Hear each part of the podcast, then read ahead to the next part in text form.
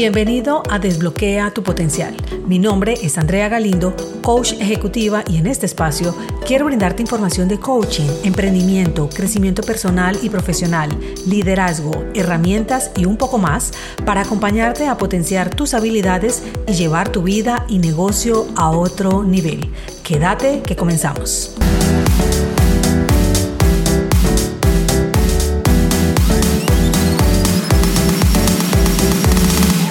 Hoy quiero que hablemos acerca de un tema que nos afecta a varios líderes y cómo nos puede beneficiar o qué pasa cuando no lo gestionamos, y es el perfeccionismo.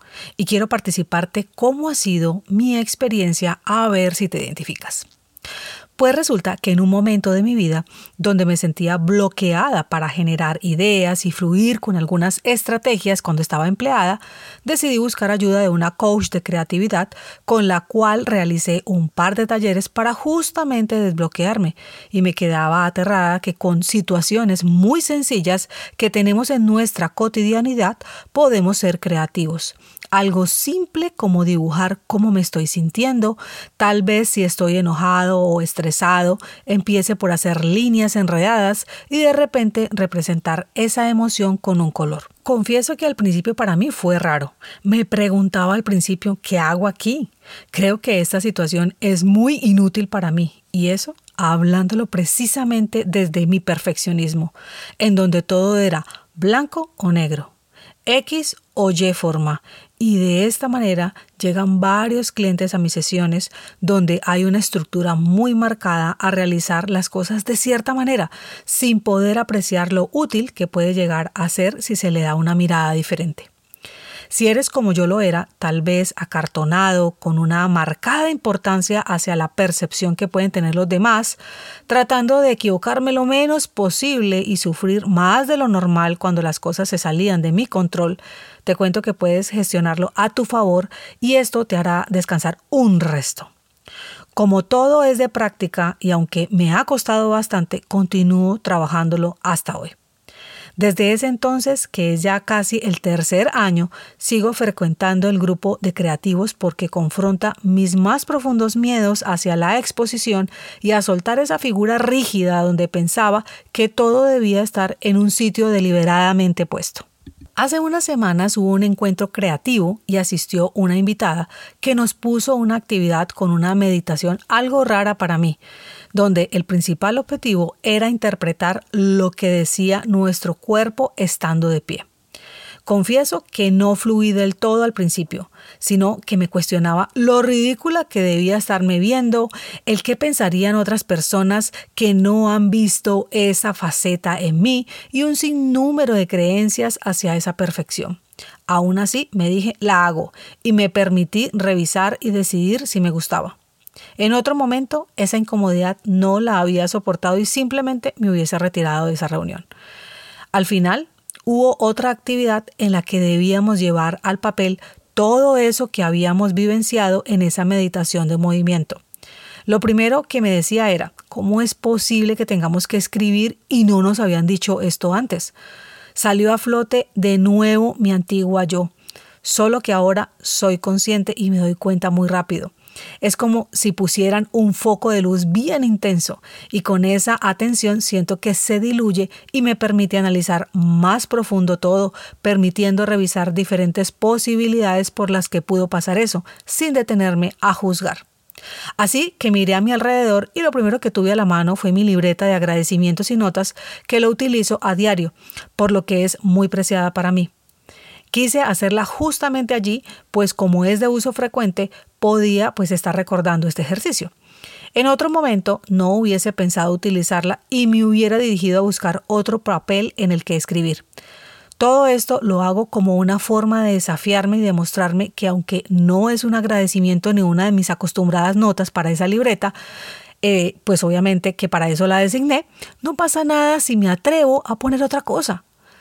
Cuando terminamos de plasmar esas vivencias de esa meditación y de colorearlas, la speaker prosigue con unos dobles en la hoja de trabajo que obviamente no podía realizarlas a menos que arrancara la hoja de mi libreta.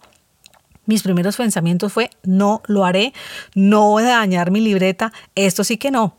De nuevo apareció esa voz perfeccionista hubo una profunda resistencia y empecé a perder el interés de esa actividad y me dediqué simplemente a grabarme los pasos para realizarlos en otro momento. En ese instante entré en una profunda reflexión porque ahora todo me lo cuestiono y me dije, ¿y qué pasa si arranco la hoja? Obviamente venían justificaciones como se me va a descuadernar y va a notarse demasiado que se arrancó una hoja. Y volvía sobre eso a realizarme otras preguntas. ¿Y qué pasa si se descuaderna? ¿Y quién más que yo va a saber que se arrancó una hoja? Cuando indagas profundo, encuentras que son capas y capas de creencias y armaduras que te vas uniendo a través del tiempo, que sencillamente te siguen dejando acartonada y sin sentirte libre. Y en mi charla interna me dije, al carajo, arranco ahora mismo la hoja, disfruto de mi ejercicio, realizo la dinámica como está propuesta y me doy el permiso de vivirla sin mortificaciones. Y así fue. Puede sonar poco importante lo que te estoy diciendo, aunque si revisas en esas pequeñas acciones, muchas veces no nos detenemos a revisarlas y es donde se generan culpas, resentimientos, miedos y demás que bloquean la incomodidad que puede brindar hacer algo nuevo y de entrada querer seguir haciendo lo mismo. Eso tal como yo lo viví es lo que encuentro en los líderes que como te decía atiendo, donde su falta de flexibilidad y tendencia al perfeccionismo permite grandes bloqueos en su desarrollo profesional, relaciones de trabajo en equipo que pensamos no impacta y es por la falta de conciencia con la que realizamos algunas actividades, sin ningún tipo de cuestionamiento y las normalizamos por lo que no nos parece que puede ser un autosaboteo o amenaza que no permite evolución. ¿Y qué tal si le damos la vuelta a ese perfeccionismo? Porque no es ni bueno ni malo, simplemente es. Los perfeccionistas somos requeridos en los equipos porque entonces ¿quién puede ver el detalle de las cosas? Tan solo es permitirnos fluir. Revisemos entonces qué ventajas tiene un líder perfeccionista. Bueno, acabo de mencionar que prestamos mayor atención a los detalles, así que es menos probable que se nos pase algo y esto minimiza los errores. Es relevante que podamos identificar esos detalles desde un lugar aportante y no quisquilloso. No pretendemos que nos cojan fastidio. Lo otro es que tenemos una alta disciplina y compromiso, lo cual es admirado y puede llevarnos a conseguir más rápido las metas, así como acompañar a otros a realizarlo también. Nos gusta lograr resultados sobresalientes y ser competitivos, por lo que las actividades asignadas son de calidad. En este punto es relevante manejar las situaciones sin fanatismo y tener una buena gestión emocional. De lo contrario, sería contraproducente que generaría un alto nivel de estrés. Y lo último que puedo mencionar, entre otras cosas, es que nos cansamos rápido cuando no vemos evolución, lo cual nos mueve a estar en continua mejora y optimizando la forma que tenemos de hacer las cosas. Con este episodio quiero que te empieces a cuestionar todo y que, como dije, le pongas un foco de luz bien grande cuando ese crítico interior empieza a ser de las suyas y el perfeccionismo te hace caer en un hermetismo donde te complicas la vida cuando existe otra manera de revisarlo y sacarle el mejor provecho. La perfección es ideal para mantenerte en movimiento, aunque reconoce que es un destino sin final. Con esto Hemos llegado al final de este episodio y quiero aprovechar para hacerte una invitación especial a una charla gratuita que daré sobre el tema de propósito en la tribu creativa el próximo 23 de agosto de este año 2023 a las 18 horas Colombia y a la cual puedes registrarte en el enlace que dejaré en la descripción de este episodio oyendo a la cuenta de Instagram arroba Conecta Coaching Group ingresando por el enlace del perfil. Si estás escuchando este episodio luego de esta fecha, ya haz caso omiso. Nos encontramos la próxima semana con nuevo contenido.